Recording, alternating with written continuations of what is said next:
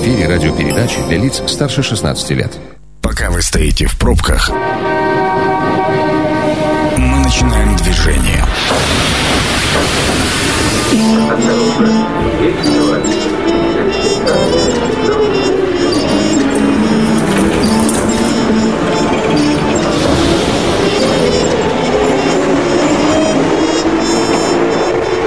Метро. Главные темы Красноярска. Друзья, добрый вечер. Меня зовут Екатерина Кузьминых. А, и сейчас, как и обещали, начинаем программу «Метро» и обсуждать будем влияние ТЭЦ на окружающую среду или среду. Сейчас на меня посмотрит продюсер и скажет, как правильно среду, вот, подсказывает. Спасибо, Катя. А, так вот, друзья, ни для кого не секрет, а, очень часто ТЭЦ а, угольные, которые работают на угольной генерации, обвиняют в а, плохом влиянии на экологию Красноярска. Особенно эта ситуация осложняется зимой. Вот эту тему решили а, обсудить. А, у нас сегодня два гостя, но оба гостя у нас по телефонной связи в условиях карантина, самоизоляции. В общем, неудивительная история. Мы приветствуем Анастасию Дьякову, это заместитель директора Красноярского филиала СГК. Анастасия, добрый вечер вам. Добрый вечер. И директор ТЭЦ-1 а, Сергей Бородулина. Сергей, здравствуйте. А, да, добрый вечер. Ну, отлично, связь у нас прекрасная, слышно вас очень хорошо. А, давайте вот к теме беседы. Сегодня в Красноярске а, ветер. По крайней мере, я смотрю в окно, прекрасно вижу все огоньки вдалеке, значит, смога нет. Но обычно все-таки с началом отопительного сезона а, жители начинают больше и активнее жаловаться на ситуацию. И многие связывают это как раз с тем, что начинается отопительный сезон, а, начинают работать ТЭЦ, а, Сергей, наверное, к вам в первую очередь вопрос. В чем, на ваш взгляд, причины ухудшения состояния воздуха именно в зимнее время? Если можно, я бы хотела на этот вопрос ответить, тем более недавно совсем читала очень интересное исследование, которым могу поделиться. На сайте «Проспект мира» вышло исследование, ну, можно, наверное, назвать его инструментальным. Один из красноярских общественников изучал качество атмосферного воздуха в разных микрорайонах. Для этого он использовал датчики AirVisual. Это те датчики, которые сегодня называются народной сетью, они замеряют пыль. И вот интересные результаты. В частном секторе он э, там замерял как раз в утренние часы, когда э, топятся печи, и э, в гаражном массиве датчик зашкаливал. Он там в гаражном массиве он там стал фиолетовым. И это как раз связано вот с тем, о чем вы, Екатерина, говорите, что с началом отопительного сезона, с наступлением холодных месяцев начинают топиться все без исключения печи. И, конечно, это влияет на качество атмосферного воздуха. Тем более, что город топится углем, но все теплоисточники, любая печь, любая, любой котел, который использует уголь, не одинаковы в том, как они его используют. Но вот это, наверное, Сергей Викторович более подробно расскажет, в чем отличие этого технологического процесса. Я же только хочу подчеркнуть, что в отопительный сезон начинают работать не только станции, не только ТЭЦ, работают и небольшие котельные, и те, да, те данные, которые мы видим, данные замеров экологической мобильной лаборатории по Октябрьскому району, где нет, кстати, ни одной ТЭЦ, а, ну, на самом деле оставляют желать лучшего и гораздо хуже, чем данные правобережных районов, где находится и Красноярская ТЭЦ-2, и Красноярская ТЭЦ-1. И мы это связываем как раз с работой печей частного сектора, с работой э, небольших угольных угольных котельных с работой э, каких-то небольших печек там в гаражных массивах, каких-то печек предприятий того, что вообще нигде не учитывается, но тем не менее работает. И как только в городе Красноярске скорость ветра падает ниже двух метров в секунду, можете даже понаблюдать за нашими климатическими особенностями, скапливается смог, и, безусловно, а, вот в этом воздухе, который не движется, все без исключения источники выбросов а, влияют и ухудшают его качество. Это и автотранспорт тоже. Я вообще считаю, что в городе Красноярске влияние автотранспорта недооценено, ведь зимой автомобили включаются на прогрев, они стоят в большинстве своем во дворах, и э, продукты сжигания топлива э, у автотранспорта по своей структуре очень сильно похожи на продукты сжигания теплоисточников. Но нам часто говорят, вот вы как-то обвиняете котельные, частный сектор, автотранспорт, а ведь они на самом деле маленькие, и выбросов у них немного, а ТЭЦ они большие, выбросов много. Но здесь что важно? Дело не в объеме выбросов, а дело во влиянии этих выбросов на красноярский воздух на непосредственно ту среду, где работает предприятие или любой источник. И вот по структуре выбросов, по технологии сжигания топлива ТЭЦ очень сильно отличаются, но а то, что природоохранное оборудование на крупном предприятии на ТЭЦ лучше, э, я думаю, что это даже ни для, ни для кого не секрет. А, про природоохранное оборудование еще обязательно спрошу. А, Сергей, есть что добавить а, к словам Анастасии? А, ну да, конечно, значит, ей, вот все правильно было сказано, что вот надо э, штамп привили к э, слову уголь, это что плохо. На самом деле э, уголь, он должен эффективно сжигаться с тем, чтобы получать минимальные выбросы. Поэтому и существуют, значит, разработанные технологии сжигания угля еще советскими профессионалами проектирования значит, э, котлов. И самое главное, те котлы, которые работают на наших красноярских ТЭЦ, они работают на проектном угле. Соответственно, это большой плюс, и с учетом того, что, например, тот же уголь на Бородинского разреза имеет э, хорошие характеристики, это малая зольность, по сравнению с другими углями в других регионах, где используется, то это большой плюс. Далее, значит, если сравнивать э, с сжиганием угля в Красноярске, в различных э, устройствах, скажем так, там э, или это малые котельные, или это просто печка в частном секторе, то здесь э, уголь, он просто э, подается фактически, какой он есть изначально. На самой ТЭЦ уголь проходит достаточно сложную цепочку обработки и приведения его к э, тем характеристикам, которым он должен соответствовать для того, чтобы его сжечь э, правильно и подать в котел и сжечь. Э, для понимания просто он приходит большими кусками, там, ну, различными фракциями. В итоге мы его превращаем фактически в пыль определенного размера, подаем под определенными устройствами в котел, где соответствующая температура э, 1200-1400 градусов, при этом, например, э, в печное отопление это порядка 300 500 градусов всего температура горения, и эта угольная пыль, она с определенными еще э, дополнительными технологическими такими, значит, вопросами, как подача воздуха, он сжигается и достаточно эффективно, и есть такая полнота сгорания.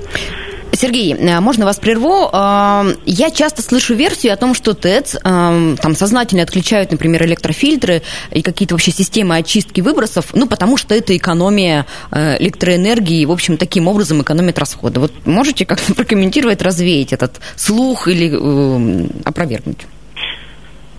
А, да, конечно, смотрите, ну, во-первых, э, вот если брать в отношении ТЦ-1, у нас пока э, еще только строится э, первый электрофильтр, у нас батарейные циклоны. Ну, в принципе, я расскажу и про то, и про то. Значит, батарейный циклон, он, он технологически врезан до дымовой трубы, и его выключить невозможно. То есть он, это, это технологическая цепочка. По поводу электрофильтров. Если Значит, электрофильтр, он находится постоянно в работе. А, предположим, если теоретически его отключить, то это будет, значит, не э, идет пыль, которая э, не очищается, она пойдет на дорогостоящее дымососное оборудование, и наши дымососы, которые вдувают в трубу в итоге вот все продукты сгорания, они просто не отработают месяца два. Ну, то есть дешевле, ремонт дешевле ремонт... поддерживать работу электрофильтров, чем их отключать? Конечно. Чем лучше работает электрофильтр, тем меньше у нас ремонтных затрат. Но если я правильно поняла, то электрофильтр все-таки лучше, чем, например, то оборудование, которое сейчас стоит на ТЭЦ-1, и вы планируете на электроочистку перейти. А, да, смотрите, вот батарейные циклоны, они изначально были на Красноярской ТЭЦ-1, они с 2005 по 2015 год подверглись модернизации, и КПД их был увеличен с 90 2% до 95%, но, к сожалению, для данного оборудования это потолок технический. Выше уже нет никаких а, таких технических решений, чтобы КПД повысить. Следующий шаг – это электрофильтр. Поэтому мы а, шли к этому вопросу, что необходима установка электрофильтров, и нам мешало одно – то, что их некуда ставить. То есть станция строилась давно, и а электрофильтра достаточно габаритное устройство, и не было места установить. Поэтому у нас родилась двухэтапная программа модернизации. Первое, значит, это необходимо было освободить место под электрофильтр, а мы могли только это сделать, снести, снести э, три дымовые трубы, что, в принципе, уже сделано, две снесено. А раз три трубы, трубы сносятся, то коты должны куда-то работать, поэтому необходимо было построить э, новую дымовую трубу. Мы ее построили. Причем это, это первый этап, и это, наверное, не самый главный этап э, в плане экологического результата, потому что мы сейчас вышли на, на второй этап и делаем это, э, приступили к строительству электрофильтров. Вот это наша конечная цель. А когда они заработают, есть э, горизонт планирования? Да, конечно. Мы вообще мы работаем вот строго по, по распланированным э, графикам работ, которые учитывают еще прохождение отопительных сезонов, а это очень важно, чтобы ни один житель города не почувствовал то, что у нас идет такая масштабная реконструкция, и мы э, сносим дымовые трубы, вводим котлы. Поэтому сроки есть. И в, в этом году, в этом году мы планируем ввести первый электрофильтр. Для нас это амбициозная задача. Мы очень планируем а, несмотря на все вот эти вот обстановки наши внутри страны, складывающиеся из-за ковида, а это поставки, это срывы сроков и так далее, они существуют. Но первый ультрафильтр мы планируем в этом году запустить. В следующем году, в следующем году мы планируем ввести уже три электрофильтра э, в течение года. И так в конце до 2024 года мы оборудуем, установим все электрофильтра на котлоагрегаты, и тем самым мы Э, уберем эту составляющую в нашем дыме, которая она серая, темная, это, это пыль неорганическая. Я как раз, э, ну, чуть позже хотела спросить про новую э, трубу на ТЭЦ-1, но раз эту тему затронули, предлагаю сейчас и продолжить. Э, когда ее строили, то красноярцам, я сейчас говорю исключительно про информацию, которая звучала из СМИ. Возможно, она не совсем корректна и профессиональна. Что как раз одна из задач высокой трубы на ТЭЦ-1 уносить выбросы в более высокие слои, слои атмосферы, чтобы они не задерживались в котловине. Удалось ли эту задачу реализовать? Потому что, ну, в сети появляются фотографии, якобы якобы в любом случае дым из трубы ТЭЦ-1 продолжает э, оставаться, ну вот там в, в этой шапке э, выбросов, которая висит над Красноярском, не уходя выше. Хорошо, ну давайте начнем с того, что значит, Красноярск находится в котловине, значит, и вот эта пароводяная смесь, которая образовывается счет Красноярской ГЭС, она находится на отметке примерно 100 метров. То есть это как раз уровень между водохранилищем Красноярским и на, нашим городом, 100 метров. И трубы у нас были как раз первые две, 105 метров. То есть они буквально только э, ну, фактически только прошивали этот, этот слой. Сейчас мы построили трубу 275 метров. И это стопроцентно то, что, значит, э, выбросы уходят, а, а, а, а выбросы в этих атмосферах, значит, они подхватываются ветром, там он, он ну, просто э, фактически существует. Э, причем я бы сказал, что если кто-то внимательно смотрит, то может заметить моменты, когда вот три трубы сейчас э, работают, это вот 275 метров труба, 120 метров труба и 180, они бывают дуют дым идет в разных направлениях. То есть это показывает, что насколько э, различные направления ветра, и он существует именно вот на, на этой высоте. А высота трубы это дает рассеивание значит, газов. Это, э, то есть высота дает рассеивание. То есть очистку, очистку дымовая труба, она не дает. Дает, дает только э, технические устройства. Это либо батарейные циклоны, которые сейчас работают, и поэтому дым из новой дымовой трубы, он не изменился потому что они работают с теми же батарейными циклонами. А вот когда будут электрофильтра, тогда все будет по-другому. Качество выбросов не изменилось, но, по крайней мере, это, эти выбросы уходят э, в более высокие слои. На правах рекламы. Это программа «Метро». Авторитетно о Красноярске. Друзья, мы возвращаемся в эфир. Меня зовут Екатерина Кузьминых, э, и мы обсуждаем сегодня, как влияет ТЭЦ на окружающую среду э, города Красноярска. В гостях у нас Сергей Бородулин, директор ТЭЦ-1. Не совсем в гостях, а на связи по телефонной линии из-за самоизоляции. Э, Сергей, слышите ли вы нас? А, да, я вас слышу. Прекрасно. И Анастасия Дьякова совсем скоро вернется к нам на линию. Сейчас мы решаем технический вопрос, потому что все-таки прямой эфир по телефонной связи – это такое себе развлечение.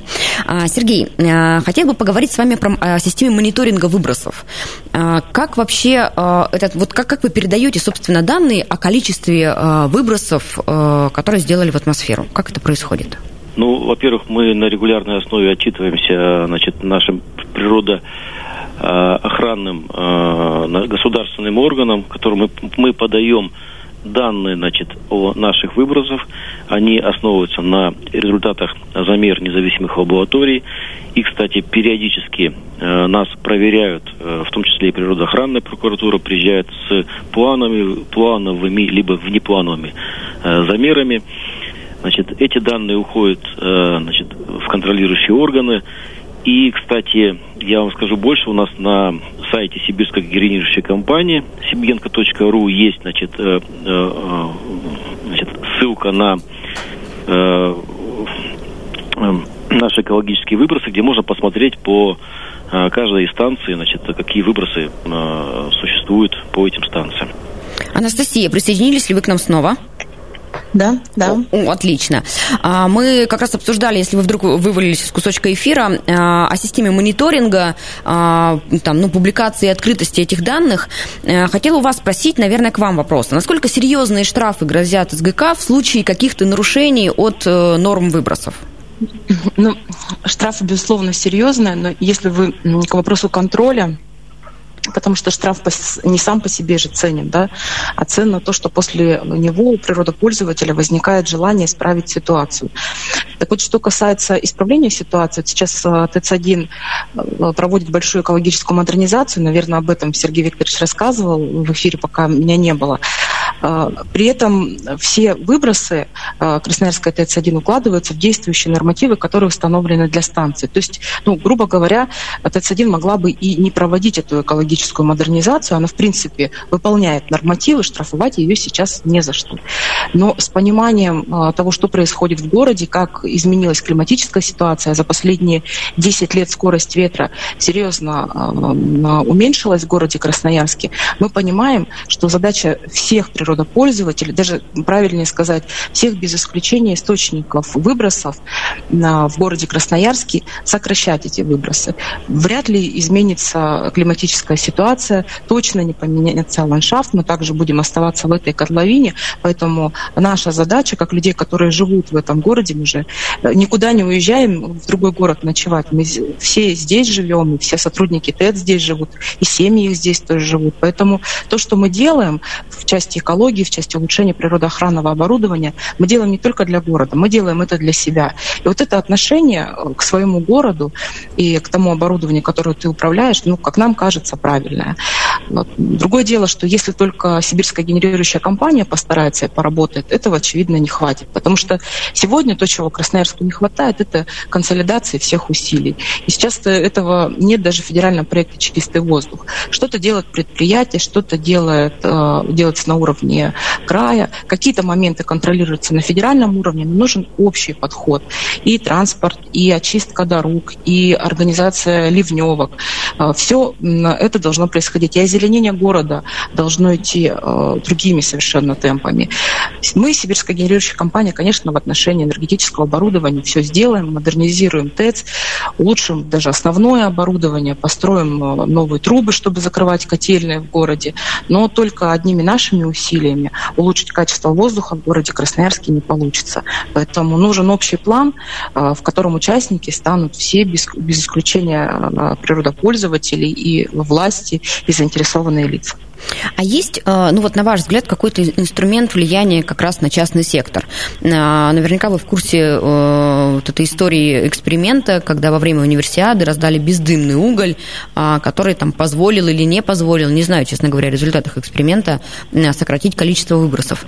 Вот, тем не менее, как бы там есть система или нет, но как влиять на крупные источники выбросов, более-менее понятно, они контролируются.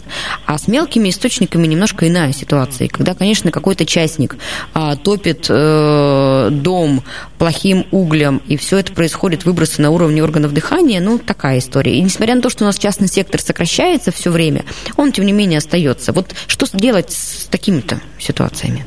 Есть у вас представление, как можно в, помочь? В отношении, да, да, в отношении частного сектора должна быть отдельная программа. Почему частный сектор топится углем? Потому что это элементарно дешево. Мы даже проводили социальный, социальный опрос, по-моему, Ленинский это был район, или часть Кировского, там, где есть частный сектор. спрашивали о том, чем топят свои домохозяйства, почему выбирают этот вид топлива. И, вы знаете, топят не только углем, но где-то и мусор сжигают. И, в общем, ответ всегда один – это просто дешевле. И вот в тот момент, когда э, для э, жителей частных домов электроотопление станет стоить столько же, сколько сегодня для них стоит отопление углем, они, безусловно, перейдут на него, потому что им тоже хочется дышать чистым воздухом.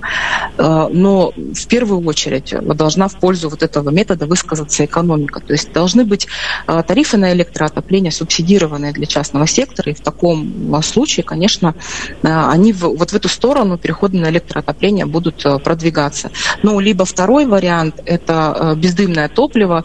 Э, сегодня его можно приобрести даже по приемлемым ценам и использовать его также для частных домохозяйств. То есть, безусловно, здесь нужно менять вид топлива, потому что, как уже рассказал Сергей Викторович, сама технология сжигания в частной печке, она изменена не может быть, но она настолько несовершенна, что серьезно влияет на качество воздуха.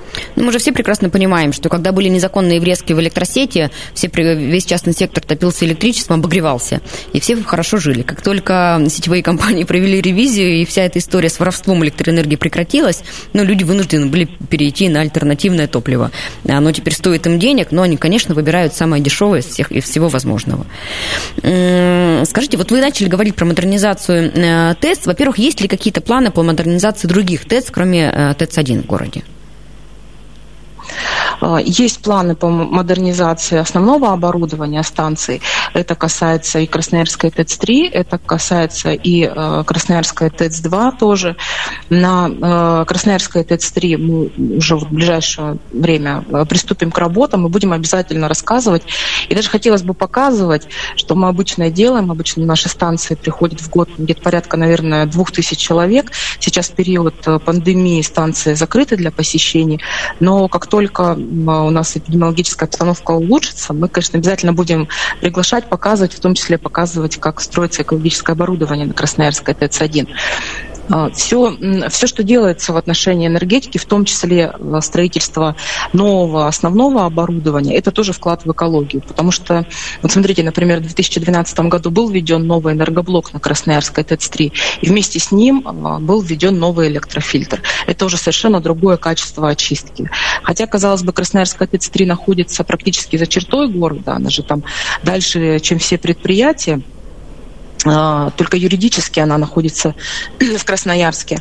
А, тем не менее, э, современные требования уже диктуют, что как только вводится основное оборудование, вместе с ним должно вводиться уже природоохранное оборудование. И даже основное оборудование, э, оно совершенно другое сегодня. Например, тот энергоблок, который работает на Красноярской ТЭЦ-3, он по своим показателям э, существенно лучше в плане выбросов окислов азота, чем те энергоблоки, которые которые работают на других станциях.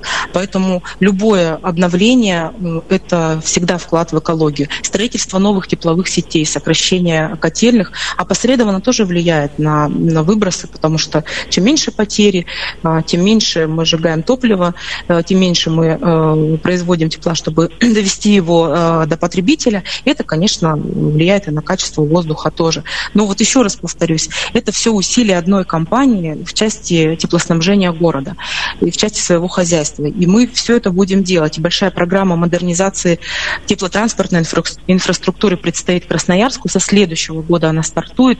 15 миллиардов готова вложить сибирская генерирующая компания в модернизацию э, системы теплоснабжения города Красноярска. Это и новые теплосети, это и новое вспомогательное оборудование, которое влияет на энергосбережение, посредственно тоже влияет на, на экологические показатели.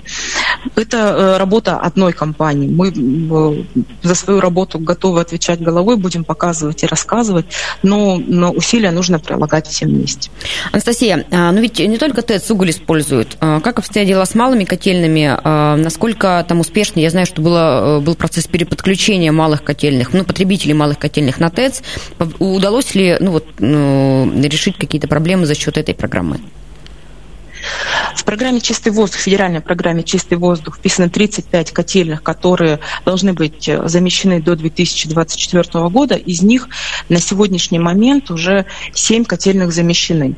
И в этом году э, э, мы заместим еще 3. Две из них находятся в районе бывшего телевизорного завода, и там очень много жалоб и нареканий жителей домов, которые находятся рядом с котельными. И одна из них – это котельная МЧС, она находится в Николаевке. И там тоже очень много жалоб жителей. И эта котельная будет замещена в этом году. Можно было бы заместить и четыре, э, если бы позиция собственников котельной ВРЗ была более конструктивной. Сейчас с ними идут переговоры, и, в общем-то, эта котельная вписана в схему теплоснабжения как котельная в плане на замещение. Можно обеспечить э, вот этот микрорайон, улица профсоюзов, э, вот эта часть железнодорожного района, сама котельная в центре города находится. Можно было бы ее обеспечить теплом от Красноярска ТЭЦ-2. Мы готовы выполнить все технические мероприятия для того, чтобы качественное тепло привести в этот район, но э, пока э, позиция собственника, она такая, ну, я вот так очень э, постараюсь быть аккуратной в формулировках, она не конструктивная, на наш взгляд. Если бы она э, изменилась, то, в принципе, в этом году могли бы быть замещены 4 котельных. А в целом до 2024 года вот еще нам э, предстоит э, заместить 28 котельных в городе Красноярске. Они все разной мощности. Есть котельные, например, в Покровке. Э, их, если все вместе собрать, они в совокупности, наверное, как одна котельная, скажем, в районе телевизорного завода.